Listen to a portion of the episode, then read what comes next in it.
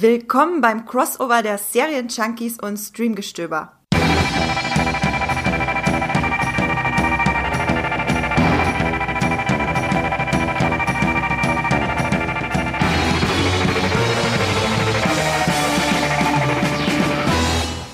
Endlich ist es soweit. Ich darf alle Zuhörerinnen und Zuhörer des Serien-Junkies Podcasts und alle Streamstöberer und Streamstöberinnen da draußen zu unserer Spezialfolge begrüßen, über die ich mich persönlich sehr freue. Wir haben dafür ähm, für euch ein großes Crossover geplant und zwar habe ich jetzt hier am Ohr meine Kollegin von Serien-Junkies. Hallo Hanna. Moin, moin die angenehmste Podcast-Stimme, die äh, ich kenne zumindest. Sehr schön, oh. mit dir einen Podcast aufzunehmen, Hanna. Oh, wie lieb, danke. Was für, was für ein Intro. Wir können, wir können gleich aufhören. Das Highlight äh, war schon, ja. Und tschüss.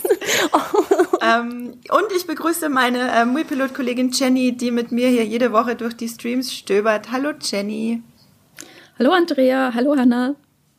Moin, moin. Ich bin Andrea von Mui Pilot und wir drei reden heute über den Serienkonsum und Streaming in Zeiten von Corona, über euren, über unseren und wir geben euch natürlich Tipps für alle äh, Streamgestöber, Hörerinnen und Hörer. Ist das auch so ein kleines Update zu unserer Folge von vor zwei Wochen, wo wir schon einmal über Streaming-Tipps zur Ablenkung und für gute Laune geredet haben und wir haben jetzt zwei, drei Wochen später natürlich noch viel mehr Tipps für euch da draußen.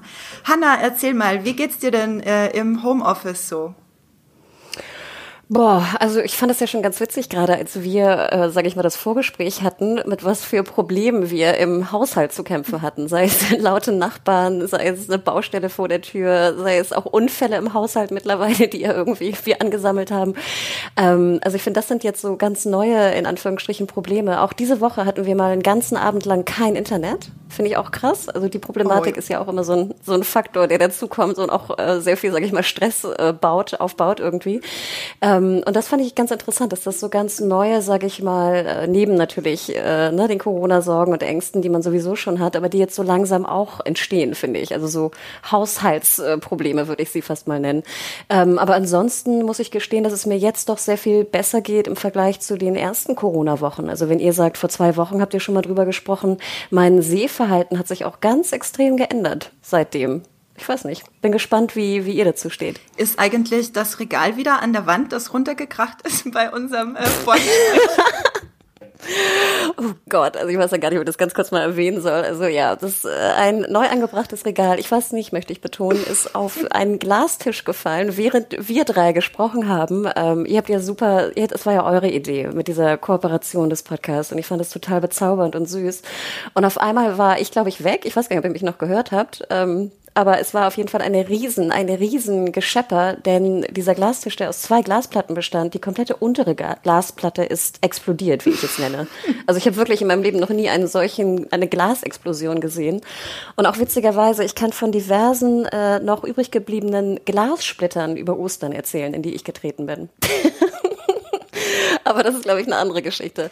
Ähm, aber nein, das Regal äh, steht nicht. Ähm, äh, das Regal hängt nicht und der Tisch steht auch nicht, weil die eine Platte ist ja noch heil, weil das eine Bein leider kaputt gegangen ist. Aber es gibt einen neuen Tisch. Aber das sind, das ist, glaube ich, das geht jetzt zu sehr ins Detail. Aber es war eine wilde Geschichte auf jeden Fall. Ich muss mir gerade den äh, Mund sehr fest zuhalten, um nicht so laut ins Mikro zu lachen. Das ist wirklich Slapstick Deluxe, was du hier ablieferst. Ja, vor allem auch ganz ehrlich, ich bin jetzt eine Meisterin in Glassplitter aus Füßen ziehen. Sorry, das ist aber keine, keine Bilder. Nein, keine Bilder. Äh, ja, das sind auf jeden Fall brauchbare Skills, die du dir da antrainierst. Äh, Jenny, ist bei dir auch irgendwas explodiert im Zimmer? Äh, also bisher habe ich noch nicht solche Stirb-Langsam-Szenen zu Hause. äh, ich sag nur, ähm, äh, schieß die Fenster aus äh, die, das klassische große Zitat aus diesem Film, aus der Originalversion. Ähm, nein, ich durfte ja noch nicht wie Bruce Willis daheim sitzen und mir Glassplitter aus den Füßen ziehen. Äh, Respekt dafür. So viele Opfer habe ich noch nicht für den Podcast gebracht, muss ich sagen. Auch wenn ich ähm, natürlich viel von Haus des Geldes äh, schauen musst für eine Podcast-Folge. Das ist auch ein Opfer in gewisser Weise. Aber, ähm, aber nee, also mir geht's eigentlich äh, ziemlich gut, muss ich sagen. Ähm, am Anfang war es wirklich einfach komisch und ungewohnt und so, aber wenn man dann auch erstmal mit diesem ganzen Call Programm klarkommt und auch immer Kontakt hat zu den Kollegen und äh, auch so ein bisschen sich langsam wieder beim Sehverhalten auf irgendwas fokussieren kann. Am Anfang war ich auch ständig am Handy und hat geguckt, wie ändern sich irgendwie die, die Ausgangsregelungen, die es hier so gibt in Berlin, äh, wo ja das Multiplot-Büro äh, ist. Und mittlerweile kann ich mich auch wieder auf Dinge fokussieren und da, ja, die Gewöhnung ist auch sehr, sehr angenehm gerade, muss ich sagen. Abgesehen von den Bauarbeitern, die jetzt anfangen, genau in der Zeit über mir das Stockwerk zu renovieren. Das war nicht so gutes Timing, muss ich sagen.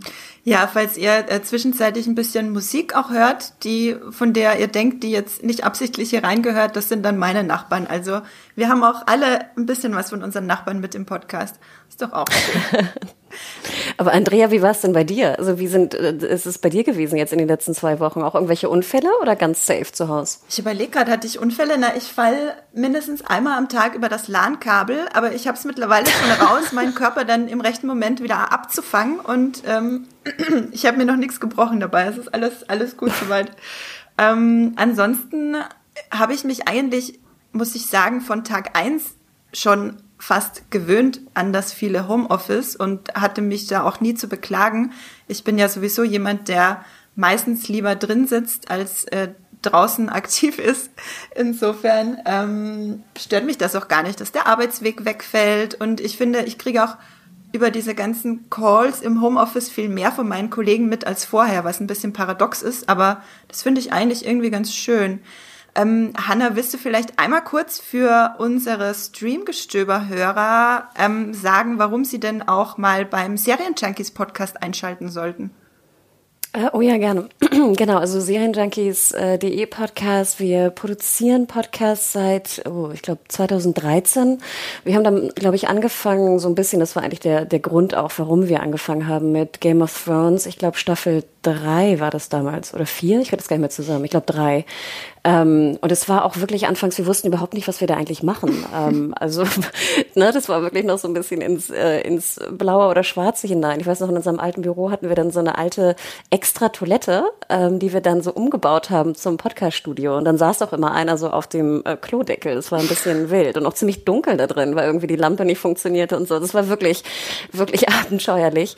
Aber dann haben wir auch gemerkt, dass gerade so Game of Thrones sehr gut funktionierte ähm, und dass wir da auf jeden Fall mehr machen müssen. Und und äh, mittlerweile haben wir dann ja auch wirklich, also Episoden begleitend, ich weiß nicht, Game of Thrones gemacht, äh, damals auch Westworld, äh, Breaking Bad, glaube ich, die letzte Staffel. Und wir machen so ein bisschen so einen Mix aus, sag ich mal, Episoden begleitend, wie wir sie jetzt auch zuletzt zu äh, Walking Dead gemacht haben plus aber auch so Highlight-Serien oder speziell auch Serien, die vielleicht ein Staffel, also ein Serienfinale haben. Ähm, und wir haben auch angefangen, seit zwei, drei Jahren so ein paar Business-Themen mit reinzunehmen. Also wer wirklich jetzt so ganz extrem in die Serienindustrie äh, gehen möchte, speziell die deutsche, aber auch die internationale, äh, da machen wir auch so Interviews mit ähm, teilweise CEOs von irgendwie Starsplay hatten wir zuletzt, aber auch, ich weiß nicht, Lizenzeinkäufer und auch deutsche Sachen. Also ich weiß nicht, die Chefin zum Beispiel von Join hatten wir auch letztes Jahr oder den Amazon Prime Video ähm, Geschäftsführer. Also das äh, haben wir versucht, so ein bisschen so einen Mix zu machen, wo es halt sehr spitz, sage ich mal, wirklich in Serien und Serienbranche geht. Ähm, und es ist ein wechselndes Team. Ich glaube, bei euch ist es auch ein wechselndes Team, ne? Also dass ihr auch immer verschiedene Redakteure und Redakteurinnen einladet, die irgendwie gerade die Serie gesehen haben oder auch darüber sprechen wollen. Genau, ähm, also Jenny und ich sind so gut wie immer dabei und wir laden dann immer den Spezialisten des jeweiligen Themas noch mit in den Podcast ein. Ganz oft haben wir Max und Esther hier, weil wir auch viel über Horror, Sci-Fi, Fantasy-Themen reden. Streamgestöber gibt's äh, seit Ende letzten Jahres erst. Seit Oktober 2019 reden wir jeden Mittwoch über die besten Filme und Serien, die es da so zu streamen gibt bei den, keine Ahnung, zwei bis dreihundert Streaming-Diensten, die ja mittlerweile jeder abonniert hat, die da draußen rum äh, vor sich hin streamen. Ähm, jeden Mittwoch gibt's eine lange Folge von uns und zusätzlich haben wir noch ein bis zwei kurze Folgen. Meistens kommt da eine am Samstag, wo wir über äh, einen Kurzcheck machen über weitere Serien und Filme, ähm, über die wir auch reden möchten, aber in der langen Folge keine Zeit mehr hatten, drüber zu reden. Äh, Hanna, du weißt ja sicher, wie das ist, es gibt immer einfach viel zu viel zu besprechen als äh, äh, Serien- und Filme-Fan. Und äh, wir versuchen bei Streamgestöber auch die Community ganz doll einzubinden. Beim Mui Pilot hat die Community ohnehin eine sehr lange Tradition und Ähm, wir fordern die Leute immer auf, uns Sprachnachrichten zu schicken und auch Fragen zu stellen, die wir dann mit in den Podcast nehmen können. Da freuen wir uns immer besonders drüber. Ähm, genau, das ist Streamgestöber. Lange Folge gibt's da jeden Mittwoch. Ähm, ihr redet auch manchmal über Filme, oder? Hanna? Genau, genau. Wir reden manchmal auch über Filme, haben da natürlich nicht ganz so viel Einblick wie ihr. Ähm, aber ich glaube, wir haben, also wir haben früher es mehr gemacht. Mittlerweile haben wir uns eigentlich so ein bisschen darauf beschränkt, so die, sag ich mal, doch Blockbuster mehr zu besprechen. Ähm, aber relativ selten. Aber ja, ich glaube, äh, speziell Adam und ich haben, sag ich mal, in den letzten, letzten Monaten auch ein paar ähm, Filme besprochen, weil wir auch gerne sozusagen äh, in PVs gegangen sind. Ne? Und ich meine, das ist ja auch was, was euch wahrscheinlich momentan auch sehr fehlt, oder? Also ich fand, da merkte man, man so diese Corona-Krise, ich fand es sowieso ein bisschen merkwürdig, dass ein paar PVs noch liefen, so in der Zeit, wo eigentlich, wo man eigentlich nicht mehr im Kino sein wollte, so ungefähr. Ähm, aber da sind natürlich Adam und ich, sage ich mal, sehr, sehr hinterher, weil wir einfach auch so gerne dahin gehen und die Filme auch so gerne gucken und auch so ein paar, so kleiner, so kleine Film-Junkies auch sind. Ja, ich glaube, äh, also PVs fehlen mir auf jeden Fall, aber die fehlen mir schon seit ein paar Jahren, weil ich fast überhaupt keine Zeit mehr habe, äh, in PVs zu gehen. Aber generell natürlich fehlt mir Kino total. Ich streame mehr, als dass ich ins Kino gehe, aber ich brauche halt auch den Ausgleich der großen Leinwand. Äh, Jenny, dir fehlen ja wahrscheinlich jetzt gerade in Bezug auf Cannes die Filmfestivals auch sicher, oder? Ja, also ich kann gar nicht drüber reden. Oh nein, oh in die Wunde. Also äh, Getriggert. Ich, muss meinen, ich muss meinen Geburtstag zum ersten Mal seit Jahren wieder in Deutschland verbringen. Das wird oh. so deprimierend. Oh. nicht an der Riviera irgendwo in einem dunklen äh, Zimmer sitzen und irgendeinen Text in die Tastatur hacken innerhalb von einer Stunde. Das werde ich sowas von vermissen. Oh. Ich sag nur, letztes Jahr äh, kann äh, Game of Thrones Finale und ähm, hier Once Upon, a, uh, Once Upon a Time in Hollywood mehr oder weniger am selben Tag. Äh, das war schon was Besonderes. Das ist dieses Jahr natürlich ein Problem bei Cannes wahrscheinlich, also auf jeden Fall nicht im Mai oder im Sommer stattfindet. Sie schieben das alles noch vor sich her, diese Filmfestspiele, während andere Festivals schon klar gesagt haben, dieses Jahr wird's nix. Ähm, ist das bei Cannes alles noch ein bisschen komplizierter, weil da auch ein riesiger ähm, Schwanz an Industrie einfach dran hängt. Das muss man ja immer dazu sagen. Äh, das ist enorm wichtig für, für das Weltkino außerhalb so von Hollywood-Studios, was dann kann jedes Jahr passiert. Und jetzt sitzt man natürlich hier zu Hause von außen, guckt man zu, die Akkreditierung wurde schon bestätigt und weiß, das wird dieses Jahr wahrscheinlich nichts mehr. Tut mir leid, dass ich Salz in die Wunden gestreut habe, Jenny. Ja, aber ich habe äh, am Wochenende zwölf Nicole Kidman-Filme gesehen und das ist im Grunde mein Kann gewesen. Besser als Kann jemals sein könnte, oder? Auf jeden Fall. wow. Dann lasst uns doch. Oh ja, einen Satz wollte ich unbedingt sagen, weil bei Streamgestöber sagen wir immer, äh, sage ich immer auf in Streamgestöber, weil das immer unsere erste Kategorie ist. Und heute darf ich sagen, auf in Streamgestöber mit den Serien-Junkies. Jetzt habe ich alles Wichtige für mich abgehakt. Ähm, Hanna, meine äh, Frage zum Serienkonsum geht gleich erstmal an dich. Äh, wir haben ja vorhin schon ein bisschen damit angefangen. Was hat sich denn bei dir so verändert bei deinem Serienkonsum jetzt zu die letzten Wochen über, seit es mit der Corona-Krise losging, seit du im Homeoffice bist? Genau, also ich äh, hatte das auch so ein bisschen mal angesprochen in den letzten Podcasts, die, die wir jetzt bei Serienjunkies produziert haben, so ein bisschen vorweg bei Walking Dead. Das passte nicht so ganz, aber ich dachte, jeder war ja auch irgendwie so ein bisschen verwirrt und ihr habt es ja anfangs auch schon gesagt. Ich fand ja auch Podcasts eine ganz schöne Ablenkung. Ne? Man war so ein bisschen zwiegespalten. Einerseits guckte man irgendwie permanent News und alle halbe Stunde änderte sich irgendwas, aber man wollte ja irgendwie auch mal nicht daran denken ne? und an irgendwie was mhm. anderes denken oder ähnliches. Und ähm, Adam und ich hatten damals komischerweise entdeckt, dass wir so ganz speziell wieder zurückgehen auf Serien, die einen so ganz doll glücklich machen. Und das war in meinem Fall ganz viele Serien, die ich irgendwie, äh, gut, Kind ist jetzt ein bisschen übertrieben, aber so als Teenager oder als, als junge Frau, sage ich mal, gesehen habe vor paar Jahren, ähm, wo ich einfach genau wusste, ich kenne sie, ich mache sie an und bin irgendwie wieder glücklich und erinnere mich zurück in eine Zeit, wo irgendwie alles noch gut war, so ungefähr. Das klingt jetzt ein bisschen krasser, als es äh, vielleicht ist, aber ähm, das merkte ich ich war ganz wichtig für mich. Und die Sachen, die ich eigentlich so auf der Liste hatte, die ich gucken müsste, ne, wir haben ja auch immer, finde ich, sehr viel auf der Liste, die man eigentlich so gucken müsste Oh ja. oder muss, ne? Das ist so ein bisschen, ja klar, ich meine, es gibt Schlimmeres, aber trotzdem, wenn du dann irgendwie, ich meine, du hast jetzt, was war das, zwölf Nicole Kidman-Filme gesehen. Ich hoffe, die meisten davon wolltest du sehen, weil sie ja auch in sehr vielen guten Filmen drin war. Aber ich meine, ihr kennt das ja selber, ne? Da habt ihr dann wirklich so ein paar Sachen auf der Liste, wo ihr einfach so überhaupt keinen Bock zu hattet. Ihr wisst aber irgendwie muss das rein. Und da dachte ich auch so, nö, mache ich jetzt einfach nicht. Und das kannte ich gar nicht von mir. Also, dass ich dann wirklich einfach sagte, nö, ich schaue jetzt einfach nur das, was, was ich jetzt brauche in diesem Moment, was mich glücklich macht und nicht das, was ich eigentlich potenziell müsste. Und das hat sich dann, sage ich mal, jetzt so in den letzten zwei Wochen oder zehn Tagen geändert, was einerseits natürlich auch krass ist, dass man dann halt auch so viel schaut, was man vielleicht nicht schauen möchte, aber dass äh, man zumindest, sage ich mal, auch wieder so in so einen Trott kommt, dass man guckt, was da draußen ist. Und ich, ich sehe das eher positiv, dass es mir jetzt also sage ich mal, seelisch nicht so schlecht geht, dass ich nur noch happy, happy Sachen gucken muss, sondern auch, sage ich mal, wieder in ernstere Gefilde, in mehr Drama äh, und ähnliches gehe. Ich würde aber nie in Horror gehen, sorry, da bin ich immer raus, auch in, in Normal Times und ich glaube, ich, ich wäre, ich wär, es wäre eine Folter für mich, momentan Horror sehen zu müssen. Ich, das würde ich nicht ertragen. Ähm, aber so hat sich, sage ich mal, mein Verhalten verändert und ich finde es eigentlich ganz schön, also dass man wieder so ein bisschen, dass man nicht nur äh, Nostalgie braucht, um sich gut zu fühlen, sondern auch wieder, sage ich mal, ein bisschen in normal, normale Gefilde kommt. Ja, ich gucke ja extrem viel Horror gerade. Ich weiß auch gar nicht, warum und wo das herkommt, ehrlich gesagt. Also ich gucke immer gerne Horror, dann aber auch Horrorfilme und keine Horrorserien, interessanterweise. Das kann ich auch gar nicht so äh, begründen. Aber Jenny, wie ist das denn bei dir? Hast du die Nicole Kidman-Filme freiwillig geguckt oder waren die äh, wieder für einen anderen Podcast?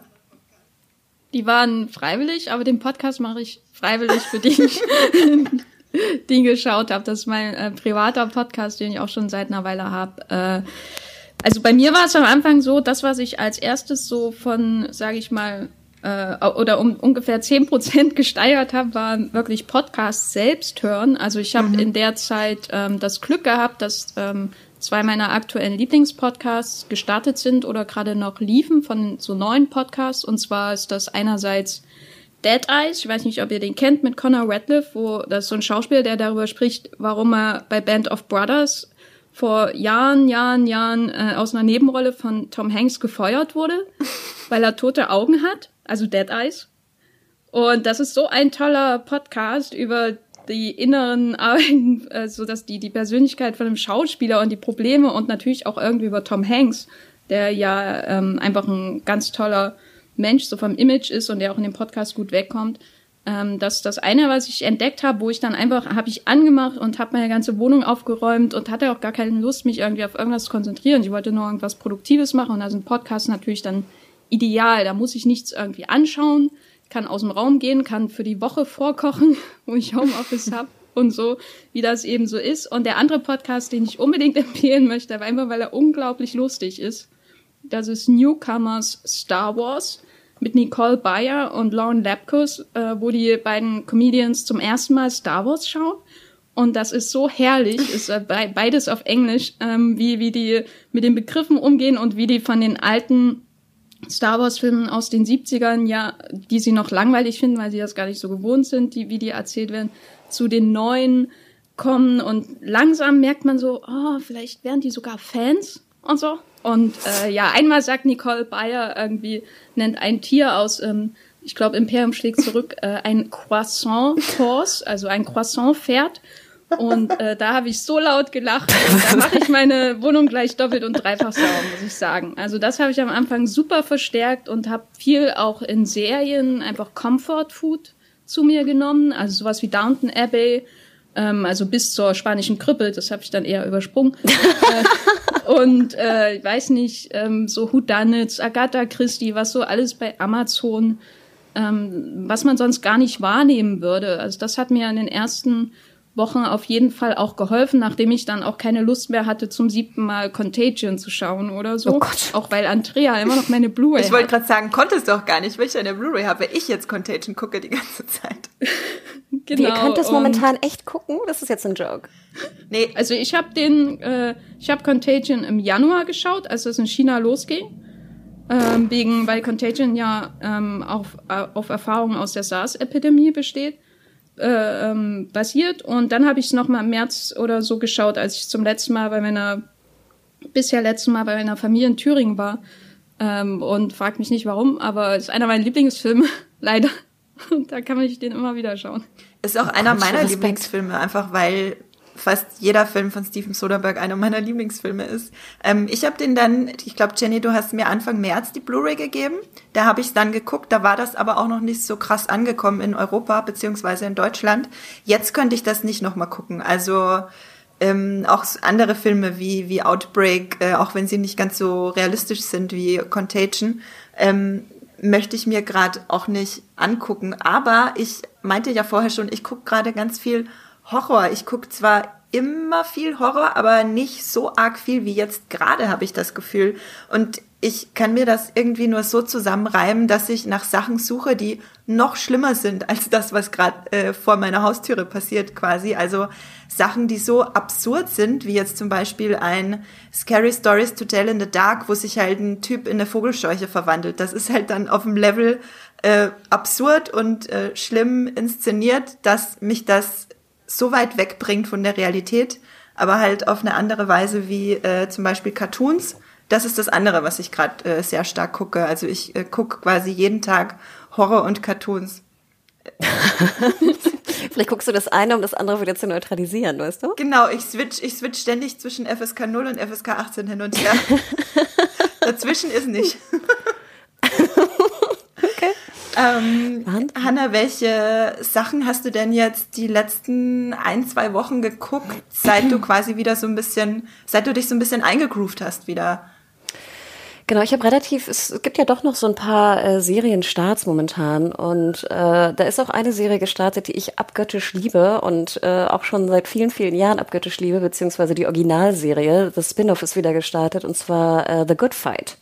Ich weiß nicht, ob ihr jemals The Good Wife oder The Good Fight gesehen habt. Ähm, habt ihr? Ich habe äh, ja, Teile davon, ja. Ja, also ich habe Good Wife gar nicht gesehen, aber ich habe Good Fight Staffel 1 bis 3 gesehen und ich liebe es auch abgöttisch. Also ich bin total gespannt, was du jetzt äh, gleich erzählen wirst. Genau, ich würde natürlich nicht spoilern. Du, du hattest es schon erwähnt. Genau, Good Fight ist eigentlich das also Spin-off von The Good Wife. Von Good Wife gab's ja ne, sieben Staffeln und äh, auch noch Network damals CBS. Also genau. ah, ich glaube 22 bis 24 Folgen pro Staffel, ne, so wie wie früher üblich und heute eigentlich äh, nicht mehr so üblich, zumindest nicht im Streaming oder Pay-TV also im, sorry, im Streaming und Pay-TV äh, extrem nicht mehr üblich ähm, oder gar nicht, never üblich. Ähm, und jetzt natürlich The Good Fight Staffeln 1 bis 3 sind auch alle bei Prime, ne, soweit ich weiß. Ähm, und die vierte ist gerade in USA gestartet auf CBS All Access. Und ich will gar nicht spoilern, weil die dritte mit einem ziemlich großen Cliffhanger ja auch endete. Oh ja. Aber es war, es war wieder so, es war wie nach Hause kommen.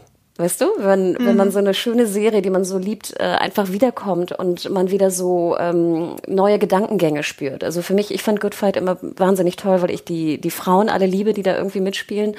Ähm, und weil es halt so einen sehr äh, aktuellen Bezug hat. Also vor allem aktuell, was US-Politik äh, und gesellschaftliche Themen angeht. Und da finde ich, haben sie in der 401 äh, eine Meisterleistung ähm, abgeliefert. Äh, manche mochten es nicht so, wurde auch ein bisschen stark, äh, sag ich mal, diskutiert. Ich gehöre aber zu der Seite, die es toll fand. Und äh, ich muss gestehen, hat vielleicht nicht alles 100 Prozent funktioniert, aber ich bin einfach so dankbar, wenn, wenn solche Serienfolgen einen wieder zum Nachdenken bringen und zum Diskutieren bringen. Und da war Good Fight äh, absolut das Highlight und ich kann es also jedem nochmal empfehlen. Ihr braucht die Originalserie auch nicht zu schauen, würde ich einfach explizit sagen. Ja, genau. Guckt Finde ich ne, auch. Geht in Good Fight, geht in Good Fight rein.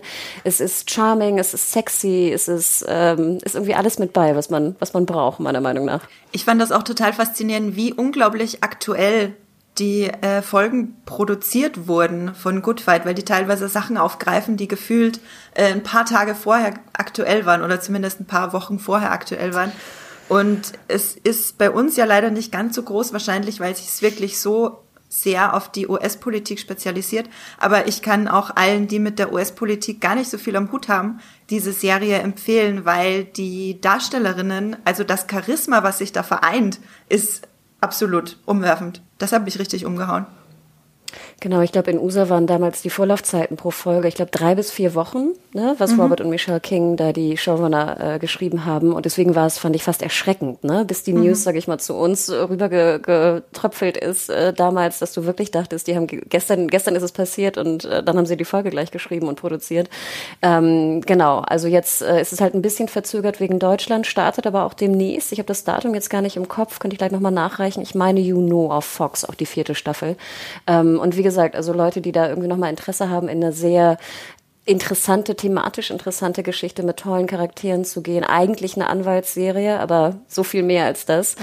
Ähm, ne, schaut The Good Fight, wirklich. Äh, also ein, ja, ich meine, mir wird ganz warm ums Herz, wenn ich drüber nachdenke. Ich habe auch richtig Lust bekommen, äh, dann sofort loszulegen mit der vierten Staffel. Richtig großartig. Ähm, Jenny Goodfight, hast du schon mal drü drüber nachgedacht, die nachzuholen? Oder ist, hast du äh, aus einem Grund dann irgendwann abgebrochen?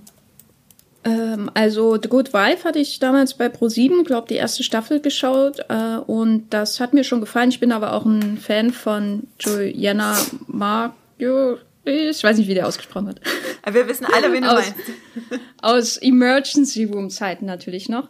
Und äh, das war ja eher, ja, das war nicht ganz so nah an der Tagespolitik. Das hat mir eigentlich sehr gut gefallen, auch weil ich sowieso Anwaltsserien und so immer mochte. Bei The Good Fight hatte ich dann irgendwas dann das Problem, dass es mir ein bisschen zu zeitaktuell war. Also ich mag das nicht so, wenn ich dann irgendwie eine Serie schaue und da geht's dann auch um böse Internetkommentare, wo ich mir denke, das habe ich doch schon auf Arbeit genug. Äh, also diese eine Reddit-Folge war, glaube ich, oder so, kurz danach habe ich dann aufgehört, weil ich versuche auch ähm, weniger Serien zu schauen, wo es viel um Trump und so geht, außer es sind jetzt wirklich Dokumentationen oder so, weil das ist, ich bin sehr viel bei Twitter und da habe ich das schon unheimlich viel diese Inhalte und diese äh, Diskurse und Meinungen von allen Menschen auf dem Planeten dazu und äh, die tagesaktuellen Serien, die das auch noch aufgreifen, ähm, vermeide ich dann eher. Auch Late-Night-Shows äh, schaue ich dann eher die, die wirklich komplett silly sind, als die, die den neuesten Trump-Takedown zum Beispiel haben. Aber ich habe schon lange damit geliebäugelt, äh, The Good Wife einfach durchzuschauen und damit einfach zehn Jahre meines Lebens zu verbringen, weil ich glaube, so viele Folgen sind das ungefähr. genau, ich glaube, es sind 150 oder so. Ja, also für alle, die Lust auf The Good Fight bekommen haben, drei Staffeln gibt's bei Amazon Prime. Genau, Hannah hatte es vorhin schon gesagt. Genau, und kurze Info noch dazu, sorry, wenn ich unterbreche. 30. Juni startet es bei Fox Channel, auch in Deutschland, dann die vierte Staffel. Sehr cool, okay. Das markiere ich mir dann nachher gleich am, äh, im Kalender. Was hast du denn, äh, Jenny, was hast du denn noch so geguckt die letzten zwei Wochen seit unserem letzten äh, Ableckungs-Gute-Laune-Tipp-Podcast? Also ich habe äh, erstmal versucht, ein paar Dinge zu schauen, über die alle reden, um wieder auf der Höhe der Zeit zu sein, endlich. Und da ist bei mir aber wenig hängen geblieben. Also Tiger King zum Beispiel habe ich versucht und äh, fand das irgendwann unerträglich, weil mir einfach die Tiere so leid getan haben und die, die Figuren fand ich alle furchtbar. Äh, und ja, die Art und Weise, wie die Doku gemacht wurde, da bin ich überhaupt nicht reingekommen. Ähm, und Freud habe ich angefangen, habe ich aber erstmal aufgeschoben und Unorthodox fand ich auf jeden Fall interessant, aber da bin ich noch nicht so weit gekommen. Und dann äh, habe ich äh, bei Twitter eine Empfehlung bekommen für etwas, wo ich dachte, das wird mich doch niemals interessieren.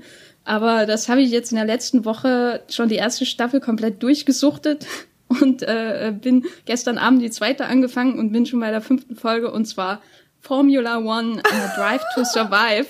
Du auch noch? Das ist, ja, das ist bei Netflix ähm, das ist eine Dokumentationsserie über ähm, jeweils eine äh, Formel 1 Saison pro Staffel. Also die erste Staffel dreht sich um die Formel 1 Saison 2018, die zweite, die jetzt im März rausgekommen ist, um 2019.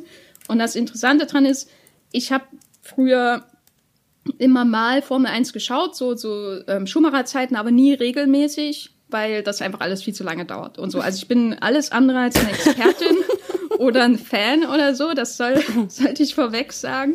Aber ähm, das Coole an der Serie ist, das sind, glaube ich, immer so zehn Folgen pro Staffel, genau, die ungefähr eine Stunde dauern.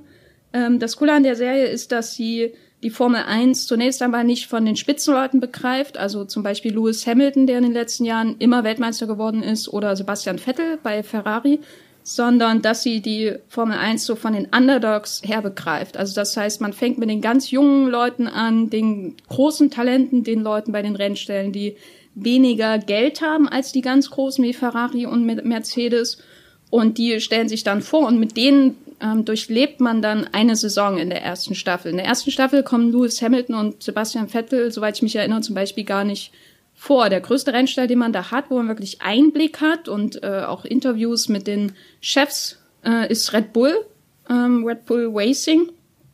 Und da das Interessante ist wirklich, ähm, dass nicht einfach gesagt wird, eine Folge ein Rennen, also eine Folge Monaco, eine Folge Abu Dhabi oder was weiß ich, was es da noch gibt, sondern eine Folge oder eins bis zwei Folgen drehen sich immer um einen Konflikt zum Beispiel oder ein, eine Konkurrenz. Zum Beispiel am Anfang äh, die beiden Rennfahrer bei Red Bull, wie kommen die miteinander klar? Und das zieht sich dann durch zwei Folgen und kommt am Ende dann der Staffel nochmal hervor. Oder ein junger Spanier und Fernando Alonso, das große Vorbild. Wie kommen die, wie erleben die die Formel 1 in dieser Saison? Und das ist wirklich super spannend. Also ich hätte das nie gedacht, dass ich hier klinge wie ein Formel 1 Fangirl.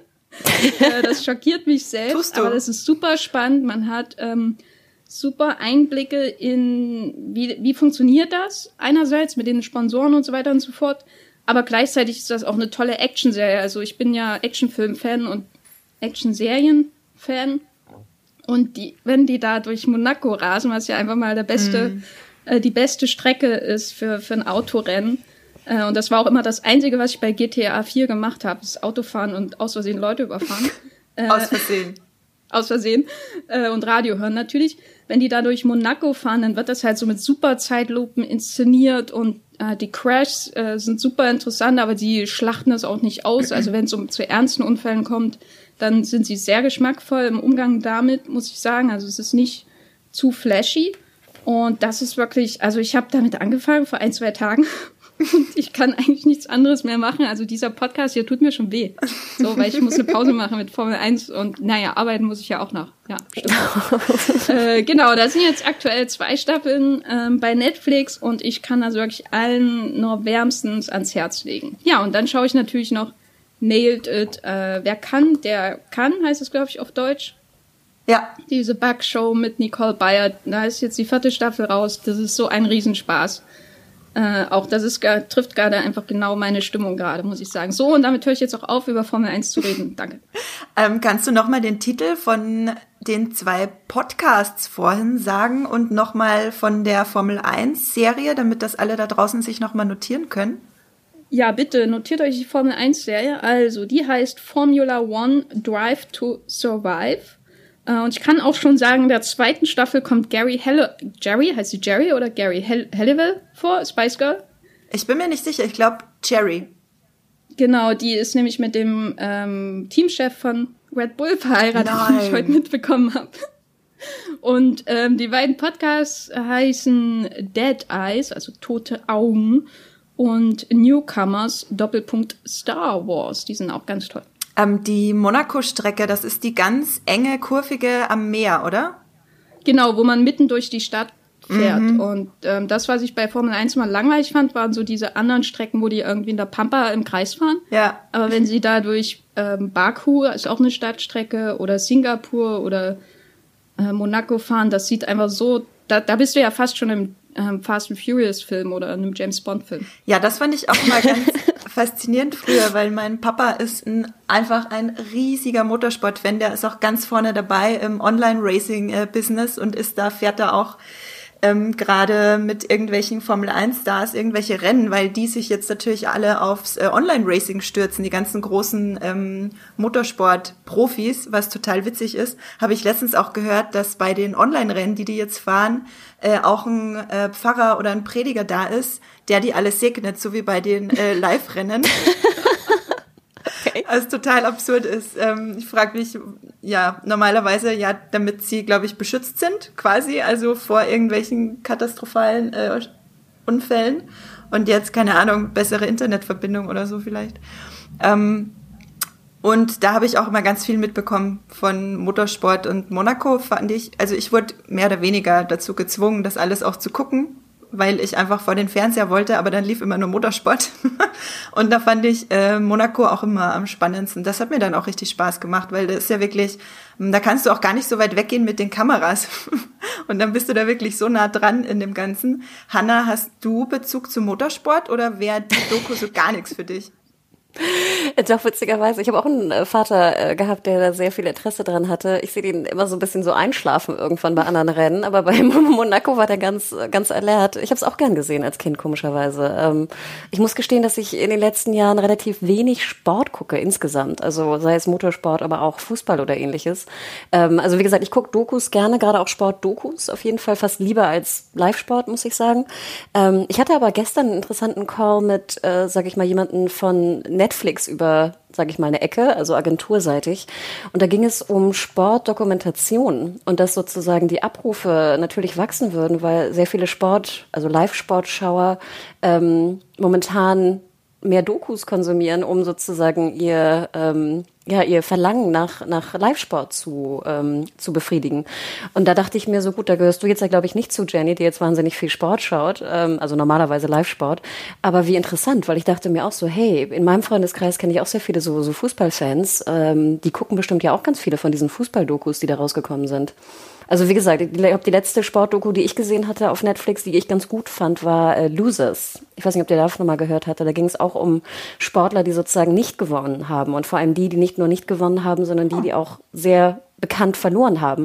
Und da geht es zum Beispiel eine Folge, natürlich meine Lieblingsfolge, weil ich ein großer Eiskunstlauf-Fan war früher, geht es um Soja Bonali, die Französin. Ähm, und das war natürlich ganz tragisch, weil äh, wenn man sich im Eiskunstlauf auskennt, kennt man natürlich auch die, sage ich mal in Anführungsstrichen, Misserfolge, zumindest auf Weltmeisterschaftsebene ähm, von Soja Bonali. Und das war auch ganz interessant, weil ich fand diesen Ansatz immer ganz schön, dass du halt nicht nur diese ganzen Stars dir anschaust, sondern eigentlich finde ich die interessanteren Geschichten gerade die, die nicht gewinnen oder die so im Mittelfeld sind oder vielleicht auch die, die halt ganz berühmt verloren haben. Also da kann ich auch nur noch mal empfehlen, mal reinzuschauen. Äh, Losers hieß es, entweder Loser oder Losers. Ähm, aber ja, das ist so mein. Aber nein, auf, um deine Frage zu beantworten, sorry, mit Motorsport habe ich relativ wenig am Hut. Aber ich werde es, glaube ich, mir anschauen, weil Jenny jetzt so, Jenny wäre lieber beim Formel 1 gucken als mit uns im Podcast. Das ist schon eine Ansage. ja, das werde ich mir auch merken, auf jeden Fall.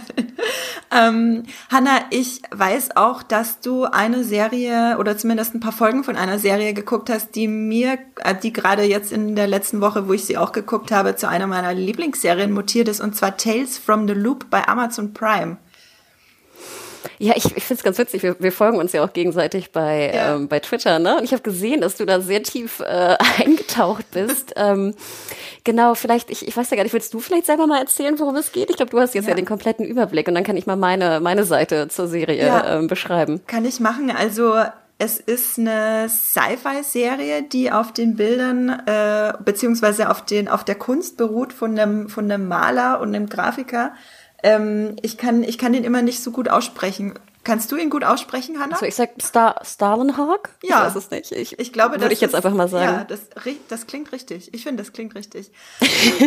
genau, der hat äh, ganz faszinierende, ähm, der macht so ganz faszinierende Bilder von, die relativ realistisch aussehen, so ein bisschen im Comic-Stil aber auch und dann mit ähm, keine Ahnung, so Alltagsszenen, so keine Ahnung, Typ, der neben dem Auto steht und dann im Hintergrund siehst du riesige Sci-Fi-Gebäude oder ein Schiff oder was auch immer.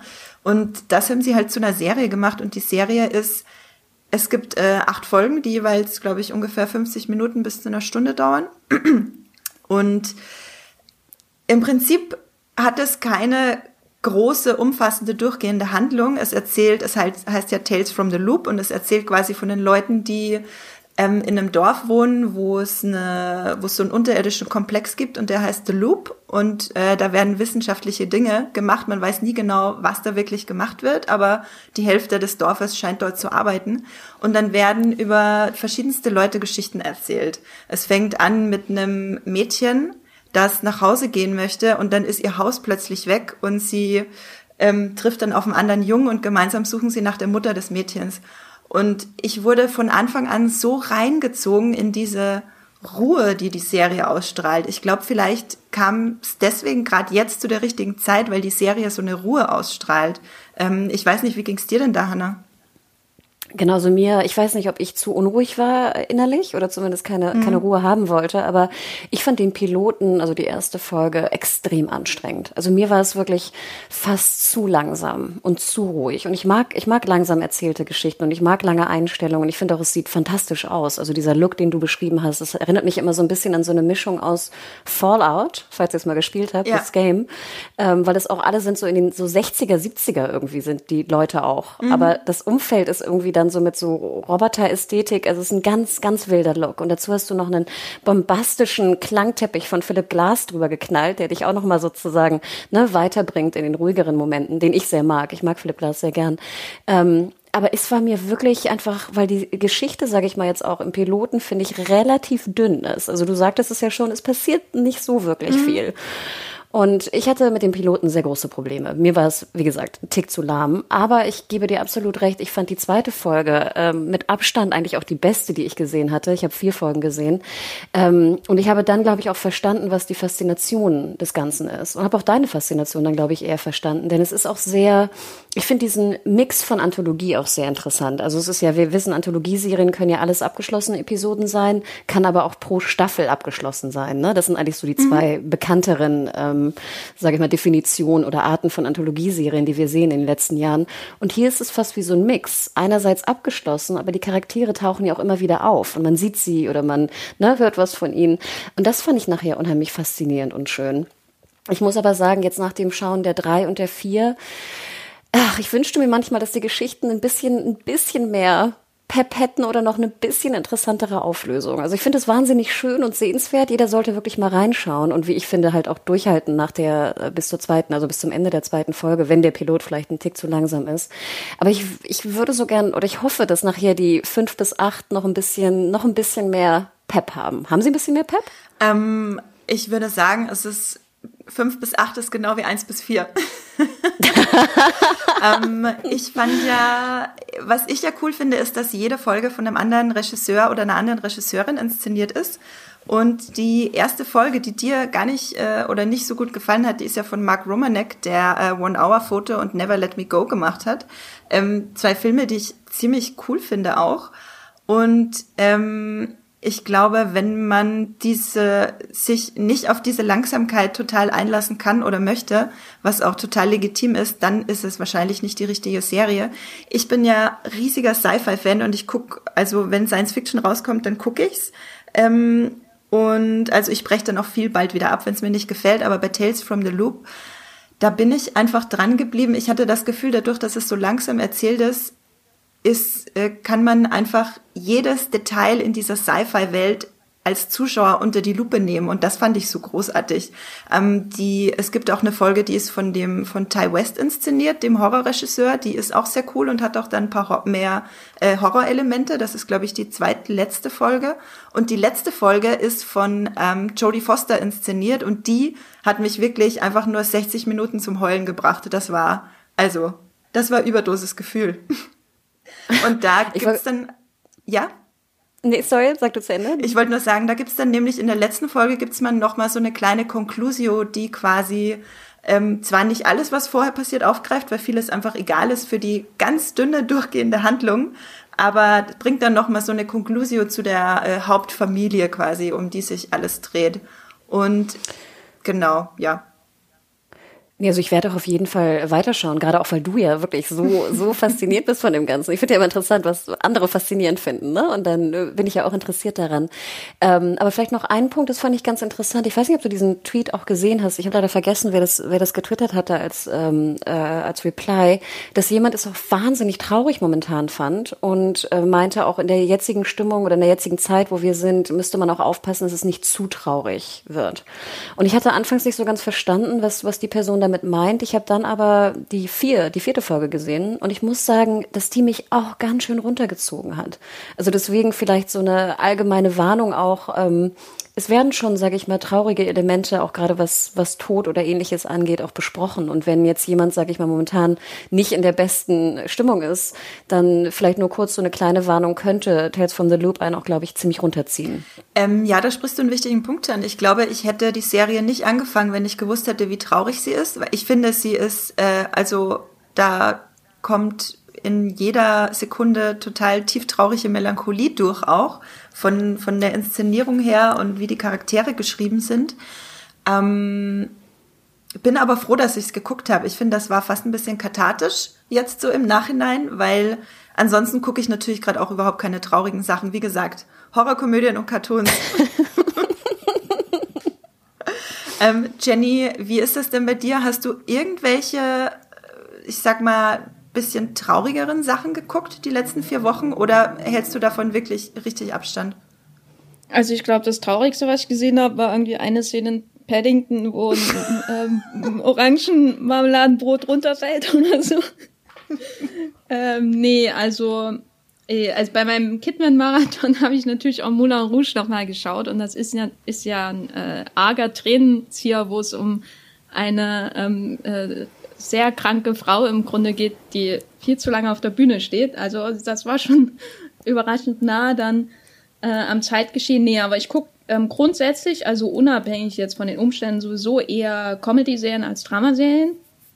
Und äh, insofern verhärten sich meine Präferenzen jetzt nur noch.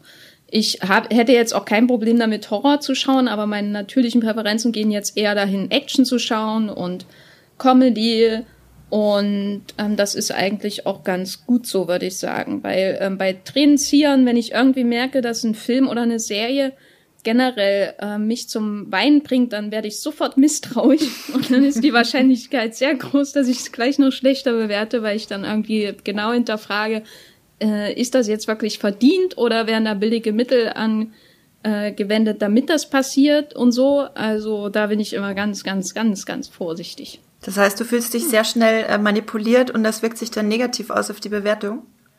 Ähm, ja, also zu, ich muss dann natürlich hinterfragen, äh, ist das jetzt irgendwie gerechtfertigt, das deswegen ähm, schlecht zu bewerten? Also ich kann es ja nicht einfach schlecht bewerten, weil ich weinen muss oder so.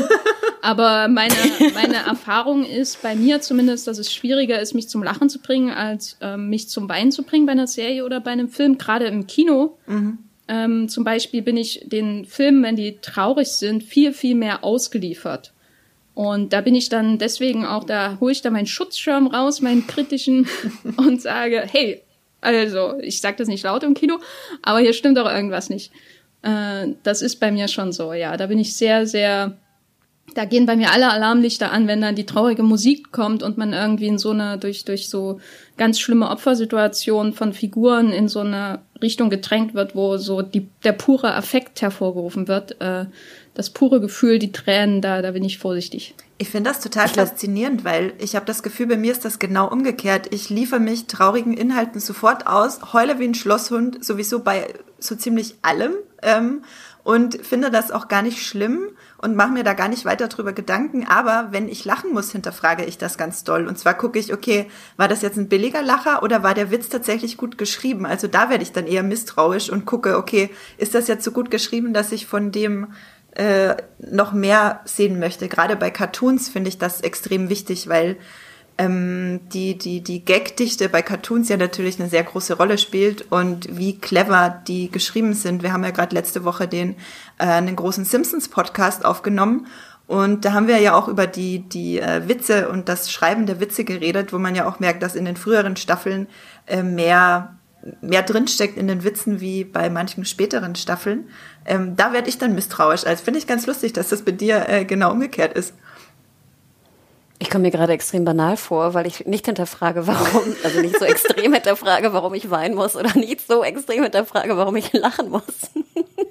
Ja, hinterfrag mal dein Verhalten, würde ich sagen. Ich wollte gerade sagen, also ich bin eigentlich ein großer Hinterfrager, aber manchmal ergebe ich mich auch gerne einfach dem, was ich sehe. Also das, äh, wenn ich dann jetzt nicht die Kritikerbrille oder ähnliches aufhaben muss, ähm, bin ich eigentlich ganz happy, dass ich einfach mich da so reinfallen lassen kann und halt irgendwann auch mal am Tage nicht alles hinterfragen muss, was ich tue, was ich denke oder was ich sage. Ja, das, das äh, kann ich auch total verstehen. Ich meine, bei Horrorfilmen hinterfrage ich auch nicht, warum ich mich gerade grusel und ob dieser äh, Horror jetzt nachwirkt oder nicht. Da freue ich mich einfach nur, dass es wirkt und mich ablenkt und dann, äh, dann ist gut quasi. Ich habe gerade bei ähm, Amazon gibt's gerade leider nicht so viel im Prime, was ich gucke, aber da gibt's gerade einige coole Sachen zu kaufen und zu leihen. Ich habe jetzt Der Unsichtbare, der ja gerade noch im Kino war, habe ich mir gekauft bei Amazon. Und Kurze Frage dazu. Ja. Hast du ihn, hast du wirklich die, ich glaube, es sind 20 Euro, oder? Es die sind verlangt? 17,99, glaube ich. Die habe ich bezahlt, ja. Krass, weil da habe ich mich gefragt sozusagen, ähm, weil potenziell, das wäre ja, sage ich mal, ein Film, den ich eigentlich sehen wollen mhm. würde, weil das ja auch so ein bisschen psychologischer Horror ist, ja. oder? Kann man das sagen? Ich glaube, mhm. er soll ziemlich hart sein, aber eigentlich, sage ich mal, psychologischen Horror gucke ich jetzt würde ich eher gucken als jetzt Horror Horror mit mit Massaker und Abgehacke und Grusel hoch 10. Ich weiß ja gar nicht, wie das, wie das alles heißt. Sorry, ich habe da keine Ahnung von. Aber sozusagen, den Film würde ich gerne sehen, weil auch hier Elizabeth Moss mag ich ja und ne, in dem Sinne. Ich fand aber ganz interessant die, die Überlegung natürlich. Ich meine, klar, sie müssen ja auch einen höheren Preis nehmen wegen Kino. Mein Freund zum Beispiel wollte den Film überhaupt nicht sehen. Sprich, ich würde jetzt also auch die 18 Euro alleine zahlen. Ich würde ja sagen, gut, wenn man zu zweit ist, könnte jeder, ne, zahlt jeder neun sozusagen, dann, dann ist es wie ein Kinobesuch, also ein, mhm. ein kleinerer Kinobesuch.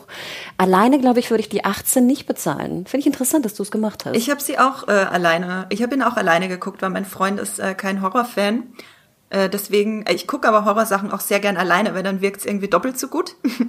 ähm, deswegen gucke ich sie auch einfach gern zu Hause alleine, damit habe ich gar kein Problem. Und äh, ich muss dazu sagen, Der Unsichtbare ist einer der Kinostarts dieses Jahr, auf die ich mich am meisten gefreut habe. Ähm, wow. Weil okay. psychologischer Horror kombiniert mit Elizabeth Moss und ähm, äh, so ein bisschen Sci-Fi dazu ist einfach, äh, ja, das ist einfach genau meine Schublade. So, da gebe ich auch 18 Euro aus. Für alles, was mich einen Ticken weniger interessiert, würde ich warten, bis es billiger wird. Mhm, interessant, okay, weil als ich die, die PM las von, oder in Universal, also die US-Nachrichten auch sah von, von Universal, ich glaube, da waren es noch 19,99 Dollar oder ähnliches, ne, für US-Releases mhm. von aktuellen im Kino sich befindenden Filmen, dachte ich mir so, hm, also wenn das jetzt nicht ein Kinderfilm ist und ich drei Kinder hätte, würde ich es, glaube ich, nicht bezahlen. Aber interessant, okay. Sprich, würdest du mir Der Unsichtbare auch empfehlen? Äh, wenn du Psychohorror magst äh, und Elizabeth Moss, dann würde ich es dir auf jeden Fall empfehlen. Also es gibt okay. äh, durchaus auch ein, zwei blutige Szenen ähm, und Schockmomente, aber ansonsten ist es vor allem Psychohorror, der auch tatsächlich ganz schön äh, tief gehen kann. Jenny, ich glaube, du hast den ja noch im Kino gesehen, oder? Ja, ich habe ihn im Kino gesehen. Ich war den jetzt ähm, wahrscheinlich gar nicht zu Hause unbedingt gucken wollen, weil ich hier nicht so ein Soundsystem habe oder so. Also ich habe mhm. einen kleinen Fernseher, da hätte ich schon von vornherein, wenn ich ihn äh, ähm, einfach Angst, äh, dafür so viel Geld zu bezahlen und dann äh, muss ich das auf meinem mickrigen kleinen Fernseher schauen. Nee, ich kann ihn äh, auf jeden Fall empfehlen. Es ist äh, nur eigentlich zum Ende hin ein bisschen brutal und die brutalen Szenen sind sehr, sehr kurz. Äh, und äh, ist auf jeden Fall auch was für Innenarchitekten, weil es gibt unglaublich viele Szenen von leeren äh, äh, Ecken und Wänden und äh, äh, Stühlen auch, wo man sich dann die ganze Zeit fragt, sitzt da der Unsichtbare? War das gerade war das gerade ein Seitenhieb auf Hannas kaputtes Regal? Ich glaube, äh, sie kann da viel Inspiration mitnehmen äh, aus dem Film, auf jeden Fall. Okay. Ähm, ja, aber danke für den Tipp. Hm. Ähm, noch zwei andere großartige Horrorfilme, die ich mir bei Amazon geliehen bzw. gekauft habe, waren Crawl. Das ist dieser Alligatoren-Horror. Äh, den fand ich den fand ich richtig toll. Also da, also wer auf Creature Features steht, wer äh, ein bisschen äh, brutalere, aber sehr unterhaltsame und auch teilweise berührende Familienstory tatsächlich, äh, wer, wer das mag, der kann sich auf jeden Fall Crawl angucken. Und äh, Dr. Sleeps Erwachen habe ich mir endlich angeguckt. Ich wollte den ja unbedingt im Kino sehen und bin dann nicht dazu gekommen. Äh, der ist das Shining-Sequel von Mike Flanagan. Den kennt ihr vielleicht von zum Beispiel Spuk in Hill House, eine absolut wahnsinnig großartige Horror-Dramaserie bei Netflix. Genau, der hat jetzt das Shining-Sequel mit Ewan McGregor gemacht und das heißt Dr. Sleeps Erwachen auf Deutsch. Und ich habe es mir angeguckt und ich war absolut begeistert, wie von allem, was Mike Flanagan macht. Ich weiß nicht so genau, woran das liegt ähm, irgendwie hat der, dieser Regisseur hat was an sich, was mich einfach jedes Mal aufs Neue huckt. Ähm, Jenny, du bist ja auch Mike Flanagan-Fan, glaube ich zumindest. Mochtest du Dr. Sleeps Erwachen? Ich habe den noch gar nicht gesehen, ah, weil das, äh, als der ins Kino kam, da gab's letztes Jahr noch Festivals. und da war ich nicht da. Äh, Nehme ich mal an, dass das der Grund war. Oder mhm. äh, der lief in einem Kino, für den ich keine für das ich keine Flatrate-Karte habe. Das kann auch ein profaner Grund sein. Äh, nee, den wollte ich eigentlich unbedingt noch nachholen, weil Mike Flanagan, da, da unterstütze ich dich voll und ganz. Das ist ein ganz toller Horrorregisseur. Äh, weiß nicht, wie, wie Hannah zu Spuk im Hill House steht. Hast du das geschaut? Ich gucke kein Horror. Sorry, Mädels. Sorry. Ich, ich weiß, das war ein Riesenhit und ich weiß auch bei uns, die Zugriffe gingen durch die Decke und alle wollten irgendwie, dass wir drüber sprechen. Ähm, ich glaube, andere haben drüber gesprochen. Ich, ich muss da passen, wirklich. Es ist, ihr glaubt auch gar nicht, ich bin auch ganz schreckhaft. Also ich erschrecke mich auch immer im Büro, wenn jemand in mein Büro kommt, wenn, wenn die Tür offen ist. Wirklich, ich, ich, ich kann Horror nicht gucken. Ich, Gut, dann, dann wäre ich auf jeden Fall vorsichtig bei der Unsichtbare, bei der Empfehlung, weil ähm, ich glaube, die sind sich eigentlich relativ ähnlich, in, äh, im, mhm. weil es eher sehr stark um Psychologie geht und ähm, Räume, wo plötzlich Dinge erscheinen können. Mhm. Ja, ich mache meist den Ton dann aus. Weil es ist ja meist, finde ich, der, der Ton, der ja. einen zum Erschrecken bringt. Und dann mache ich meist Ton aus und dann geht's. Das ging mir aber früher auch so. Ich konnte lange Zeit gar keine Horrorfilme schauen, weil ich als Kind irgendwie bestimmte Dinge gesehen habe, für die ich viel zu jung war. Also sowas wie den, den ersten Batman von Tim Burton habe ich gesehen, als ich sehr klein war, und da habe ich halt nächtelang Albträume von Jack Nicholson gehabt. Also oh Gott. kann ja sein. Und dann, als ich zum ersten Mal, also ich konnte ja auch jahrelang keine ähm, Horrorfilme sehen, und als dann mal irgendwie Scream bei RTL lief, da habe ich mir ihn auch ohne Ton angeschaut, einfach weil ich irgendwie neugierig war, aber weil ich es nicht ausgehalten mhm. habe, den mit Ton zu schauen, auf jeden Fall. Ich habe immer schon Horror geguckt. Mehr kann ich dazu nicht sagen.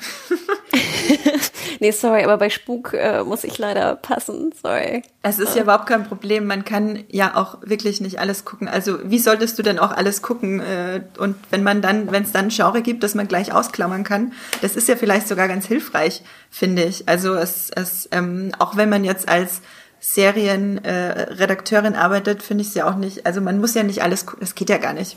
Um Nein, das kann, das kann ja keiner. Aber ich finde es doch immer ganz witzig, wenn du sagst so, was, das hast du nicht gesehen? ich meine, das kennt ihr ja wahrscheinlich auch, ne? Ähm, aber nee, da muss ich. Aber ich habe noch eine Serie vielleicht, die euch vielleicht sogar beiden gefallen könnte. Darf ich die einmal nochmal in, ins Spiel bringen, die ja, diese Woche gestartet schön. ist? Und zwar würde ich sie eigentlich auch eine, eine Dramedy nennen, also halbstündig äh, Single-Camera-Comedy, aber sozusagen auch mit ein paar eher dramalastigen äh, Inhalten. Und zwar Run, R-U-N. Äh, eine HBO-Serie äh, momentan auch bei Sky oder Sky Ticket ne, zu, zu sehen. Und zwar hatte sie so ein bisschen ziemlich Buzz vorweg, weil Phoebe Waller-Bridge drauf stand. Und man muss ja sagen, ne, die Showrunnerin unter anderem auch von Fleabag oh, seit ja. so ein, zwei Jahren, ne, also überall, wo, wo Phoebe in Anführungsstrichen auch nur irgendwie, ich weiß nicht, mal draufgeklickt hat, äh, wird irgendwie äh, ausgeschlachtet. Und es ist ja auch gut. Also wie gesagt, ich meine, es ist ja auch, sind, Fleabag ist ja auch eine ganz fantastische Serie. Oder auch Crashing fand ich ja auch schon wahnsinnig, wahnsinnig wahnsinnig gut. Mhm. Also alles, sage ich mal, oder die erste Staffel von Killing Eve, also alles, was sie natürlich geschrieben hat, ist ja auch super, super gut und auch Riesenfan natürlich hier. Und hier, wie gesagt, bei Run ist sie halt als äh, Produzentin mit an Bord. Äh, ich werde auch nicht spoilern, was nachher vielleicht auch äh, passieren könnte.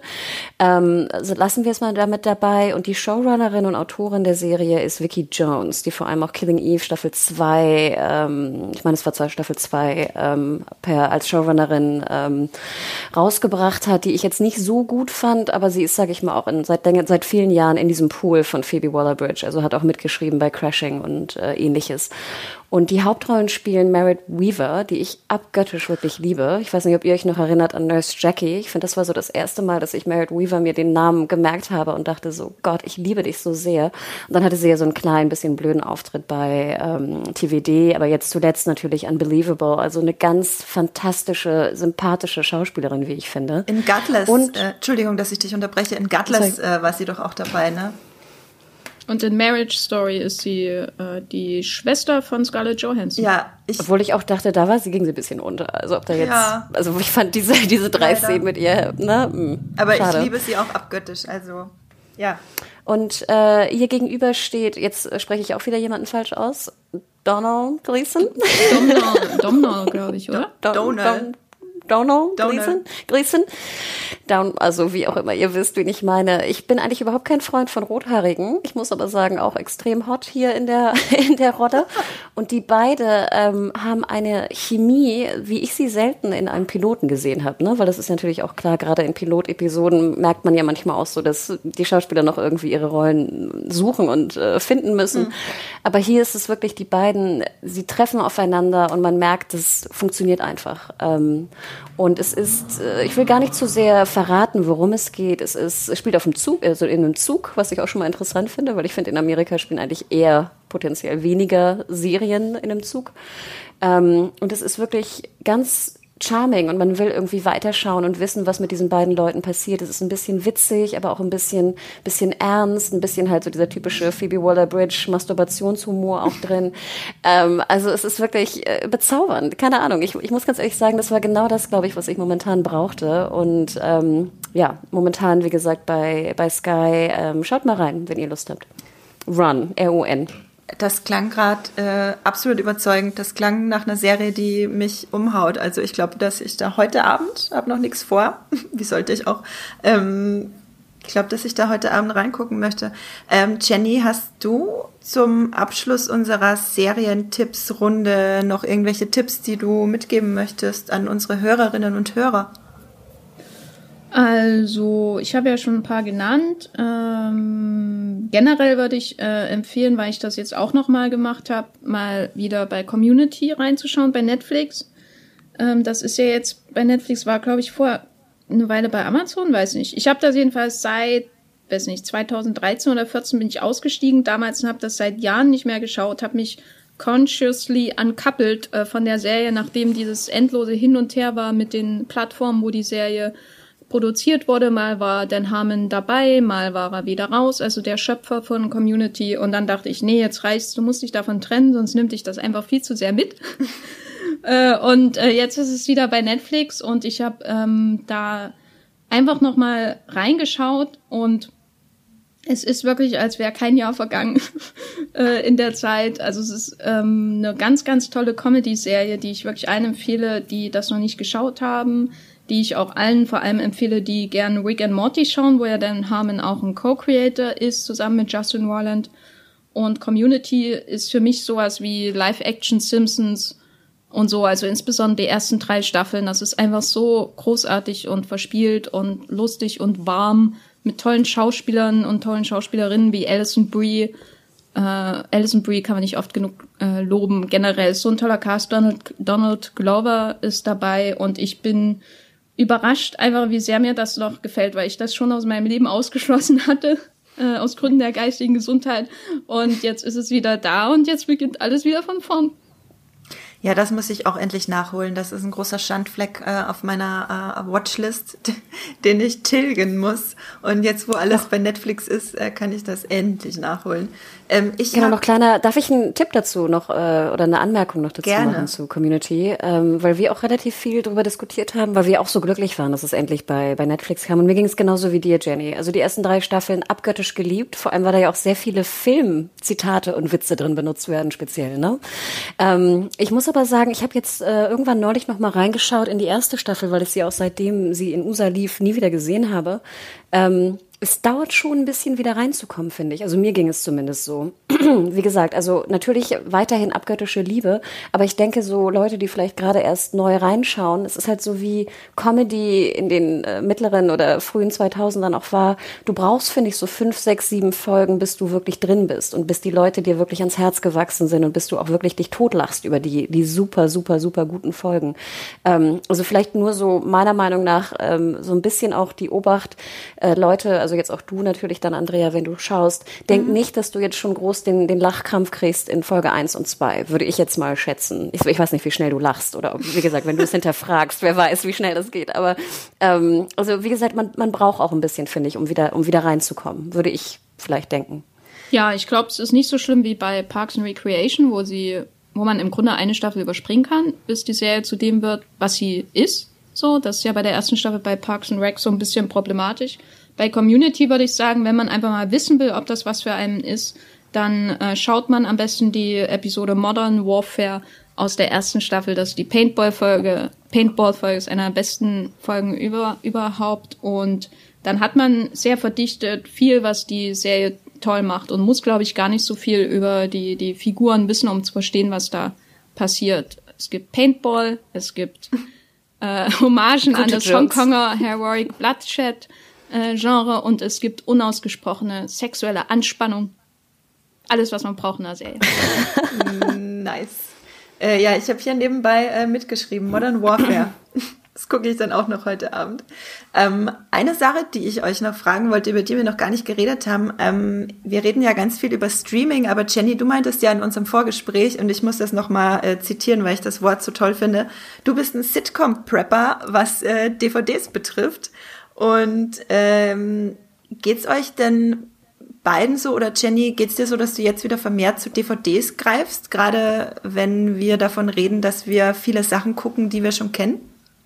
Ja, also das erste, was ich gemacht habe, äh, als das anfing und ich da an meine ganzen Podcasts äh, hören wollte, war, dass ich meine komplette DVD-Sammlung neu geordnet habe und katalogisiert habe. Damit hatte ich schon vorher angefangen und dann habe ich irgendwann aufgehört, weil ich dachte, oh nee, wirst da eh nie wieder damit fertig. Und dann habe ich aber wirklich meine Excel-Tabelle mit all meinen DVDs, äh, mit Regisseur und allem drum und dran, was man eben so braucht, äh, angefertigt und jede einzelne DVD und Blu-ray katalogisiert und das Ergebnis davon war, war, dass ich gemerkt habe, dass ich doch überraschend viele Serien habe, obwohl ich eigentlich keine Serien-DVD-Käuferin bin. Also ich kaufe vor allem Filme ähm, auf DVD, einfach weil ich ähm, sehr skeptisch bin, was so die langfristigen Archivierungsfähigkeiten von Konzernen wie Netflix und Amazon angeht. Ich bin da super skeptisch. Ich will alles, was ich wirklich mag, irgendwo archiviert haben und nicht darauf vertrauen, dass es morgen beim Streamingdienst ist und kaufe sowieso auch viele Filme, die es gar nicht zu streamen gibt irgendwie per Import aus Spanien oder was weiß ich,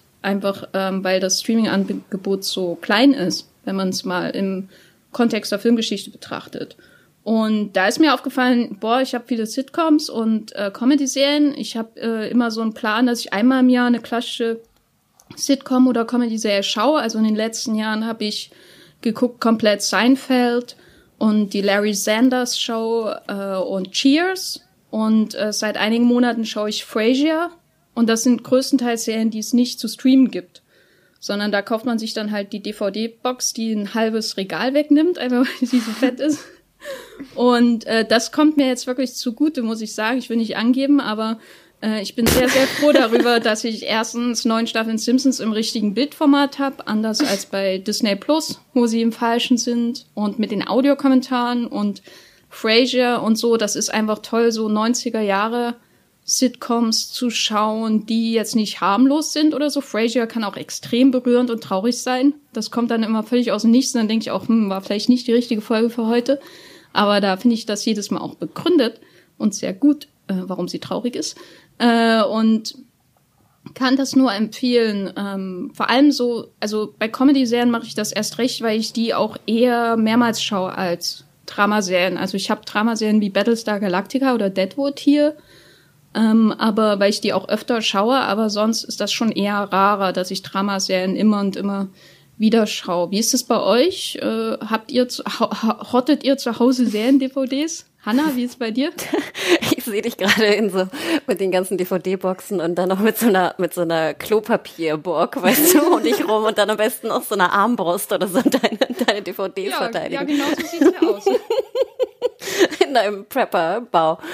Ähm, ich bin, ich gehöre leider zu den Leuten, die wenig sammeln. Ich weiß nicht, ich hatte dieses Thema auch schon relativ oft. Ich äh, ich, vielleicht kommt es auch daher, dass ich in meinem Leben sehr oft umgezogen bin. Ich besitze sehr wenig. Klingt jetzt irgendwie ein bisschen komisch, aber ich versuche mich sozusagen zu trennen von zu viel Kram. Ich weiß nicht.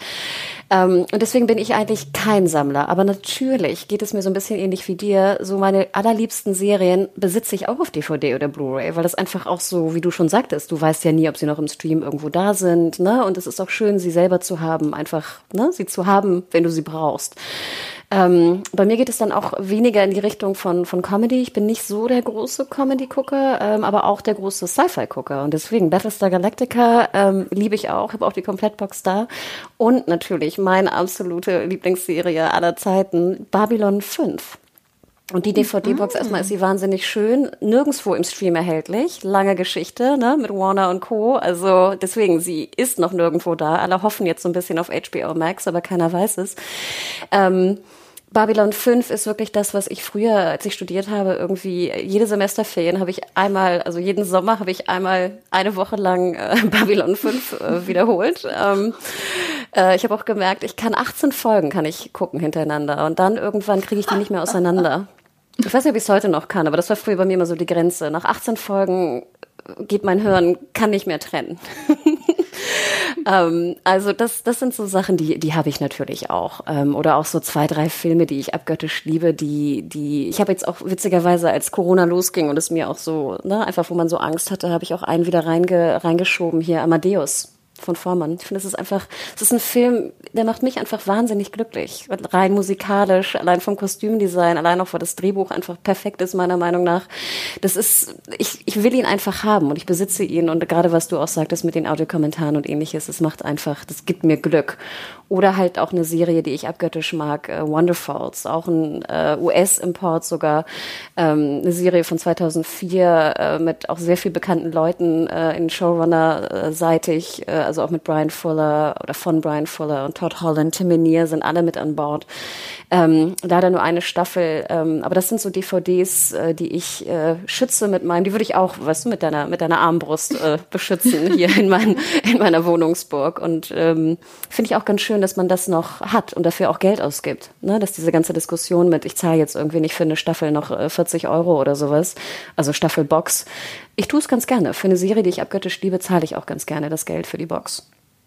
Ich, und du, Andrea, bist du ein Sammler? Äh, gar nicht. Ich finde das gerade mega spannend, weil ich bin in meinem Leben auch wirklich, also nicht äh, bis ich 18 war, aber seit ich 18 bin, bin ich wirklich oft umgezogen und äh, versuche auch immer nur ganz wenig Sachen zu besitzen und äh, finde das auch sehr befreiend jedes Mal, wenn ich die Wohnung aussortiere und die Hälfte einfach weggebe oder oder spende oder oder irgendwo verkaufen kann oder so.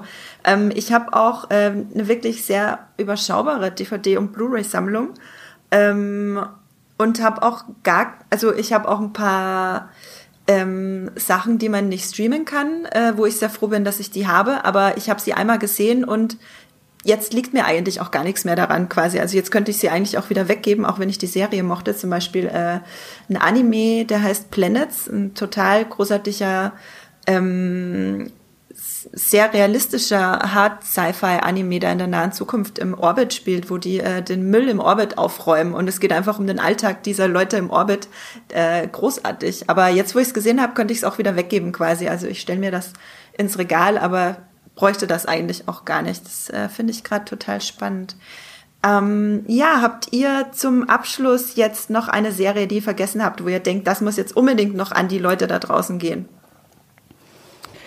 Ähm, ich kann weiterhin auch noch eine Lanze brechen äh, für The Office. Das ist sozusagen, sage ich mal, unter den äh, ja, bekannten ähm, Comedy-Serien, die hier auch schon genannt wurden. Eigentlich war es immer so meine liebste äh, Serie, äh, US, The Office, mhm. die US-Variante. Dort auch ähnlich wie bei Parks and Rec, erste Staffel kann man eigentlich wirklich getrost überspringen. Ist auch wirklich nicht witzig, finde ich. Sind auch nur sechs Folgen. Ähm, die folgenden Staffeln sind dann wieder sozusagen mehr Staffeln und auch immer schwierig in Office äh, in Deutschland behandelt worden im Stream. Ne? Ähm, ich glaube, es war nie wirklich komplett im Streaming-Paket vorhanden. Auch die ersten DVD-Boxen, die rauskamen, waren auch qualitativ wirklich unterirdisch.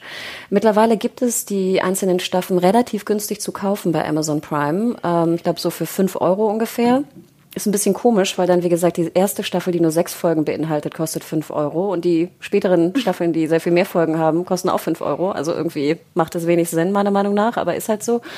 Ähm, aber das macht mir, sage ich mal, nochmal sehr viel Freude momentan, wenn man so gar keine Lust hat, gerade an irgendwas Ernstes zu denken. Dann ist für mich so mein Wohlfühlort ist wirklich äh, The Office und es tut mir auch wenig weh, dann ein Büro zu sehen. Ich dachte anfangs, dass es mir vielleicht dann, dass ich denke an das Büro von Serienjunkies, was ich vermisse momentan.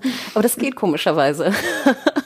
ähm, also das kann ich nochmal so in den, in den Ring werfen. Wer nochmal äh, Lust hat, vielleicht was nachzuholen. Ähm, Office äh, US sind auch sehr viele Folgen. Ist eine ganz warme, warme, schöne Stimmung. Auch manchmal ein bisschen traurig, aber so positiv traurig auch, wenn ich jetzt versuche, drüber nachzudenken. Nicht mani manipulativ traurig, Jenny. ähm, aber äh, ja, also The Office. Ich kann weiterhin US, weiterhin eine Lanze dafür brechen. Dann gebe ich jetzt äh, zum Abschluss noch Cartoons-Tipps, äh, Cartoon-Tipps, weil ich so oft äh, davon geredet habe, dass ich die so gerne gucke.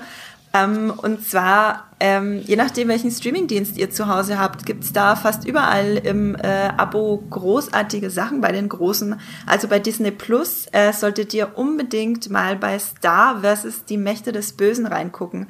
Das ist... Ähm, Erinnert so ein bisschen an Adventure Time, an Steven Universe, wenn ihr mit diesen äh, Cartoons vertraut seid.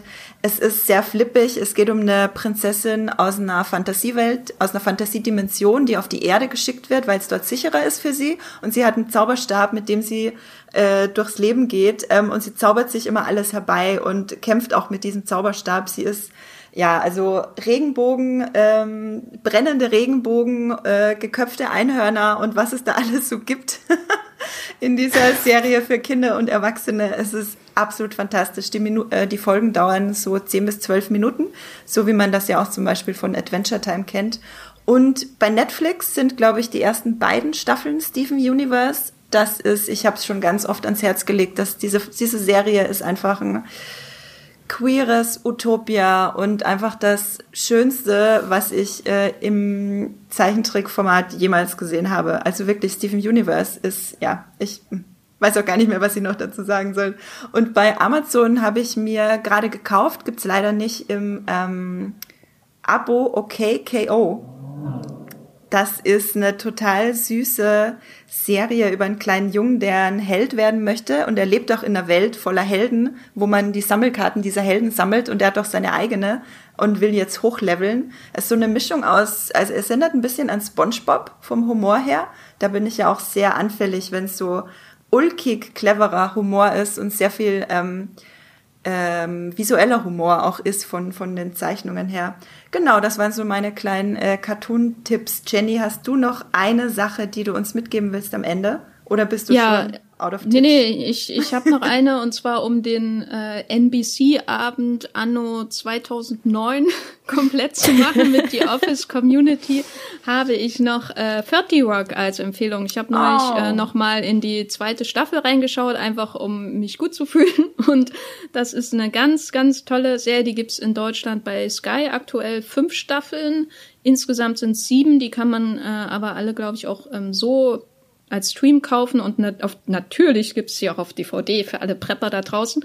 äh, und das ist eine ganz tolle Serie, die in einem äh, amerikanischen Fernsehsender, nämlich NBC, äh, im Rockefeller Center in New York spielt mit Tina Fey, die eine Art Late-Night-Show, Comedy-Show managen muss mit sehr, sehr exzentrischen Stars und Alec Baldwin als ihr Boss. Und das ist so lustig, so tolle Gaststars sind dabei. Ähm, gibt viele natürlich auch Film- und Fernsehreferenzen. Und das hat so ein Tempo, ähm, dass man eigentlich gar nicht zum Atmen kommt zwischen den Lachern. Und allein die Zitate, die Alec Baldwin da zwischendurch in seiner Rolle als Jack Donaghy raushaut, also das will man sich ja einfach nur die ganze Zeit mitschreiben, um äh, die dann beim nächsten Call irgendwie unterzubringen.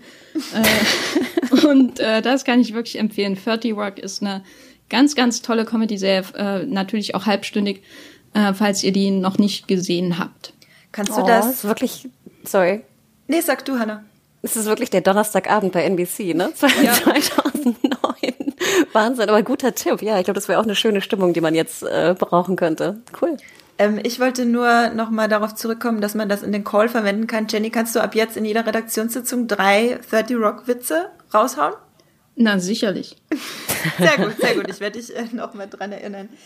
Ich, ja. ich beende einfach jeden Satz mit, ich bin doch kein Farmer. Und dann äh, wird das schon.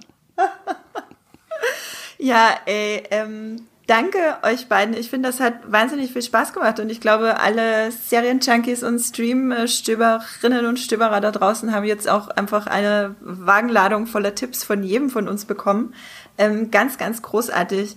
Hanna, möchtest du allen Zuhörerinnen und Zuhörern noch mal kurz sagen, wo man dich außerhalb des Podcasts verfolgen und lesen kann? Genau, ihr könnt äh, gerne auch nachschauen, was, äh, was ich äh, Twitter oder fabriziere auf ähm, äh, unter @mediahore m Ähm, und wie gesagt, also Andrea und ich haben da ja ein bisschen was über über Loop auch gemacht, ähm, aber da sind natürlich auch ganz viele andere Serieninhalte äh, drin und natürlich, das haben wir jetzt gar nicht besprochen, aber auch ein paar Games finden da statt. Denn momentan ist ja auch eine große Zeit von von Games angebrochen. Ähm, das ist so ein bisschen mein mein anderes, äh, sag ich mal, Hobby, wenn wenn, wenn Serien nicht daran äh, dran sind oder Filme. Also schaut gerne vorbei. Ähm, ja, Media Whore. Danke. Ja, eigentlich wollte ich mit dir, Hanna, jetzt hier im Podcast auch noch ungefähr eine Stunde über Spiele reden, aber ich habe vorhin gerade auf die Uhr geguckt und wir haben jetzt schon so hart überzogen. Vielleicht machen wir das einfach dann beim nächsten Crossover, würde ich, äh, würde ich jetzt einfach mal so in die Runde werfen. Ähm, Jenny, wo kann man dich denn lesen? Also ich bin bei Twitter als Gafferlein unterwegs mit Doppel-F. Und ansonsten bei Moviepiloten natürlich als Jenny Jecke, Schrägstrich The Gaffer. Und ja, Andrea, wo bist du? Mich findet ihr bei Instagram und Twitter unter Andrea Wöger. Also ja, ganz, äh, ganz langweilig einfach mein Name. so heiße ich. Ähm, und bei Muipilot natürlich auch unter dem Namen beziehungsweise meinem Nickname Science Fiction, klein und zusammengeschrieben. Da bin ich damals einfach meinem Herzen gefolgt bei der Anmeldung. Ähm, ja, dann sage ich Danke an euch beiden. Ich finde, das hat richtig viel Spaß gemacht. Und äh, verabschiede mich von den äh, Leuten, die uns zugehört haben. Tschüss. Tschüss. Ciao, ciao, ciao. Das war die neue Folge Streamgestöber. Abonniert uns bei Spotify, Apple oder der Podcast-App eures Vertrauens und wir freuen uns auch ganz besonders über eure Bewertungen. Die Musik wurde aufgenommen und produziert von Tomatenplatten. Feedback und Wünsche gehen an podcast.muipilot.de.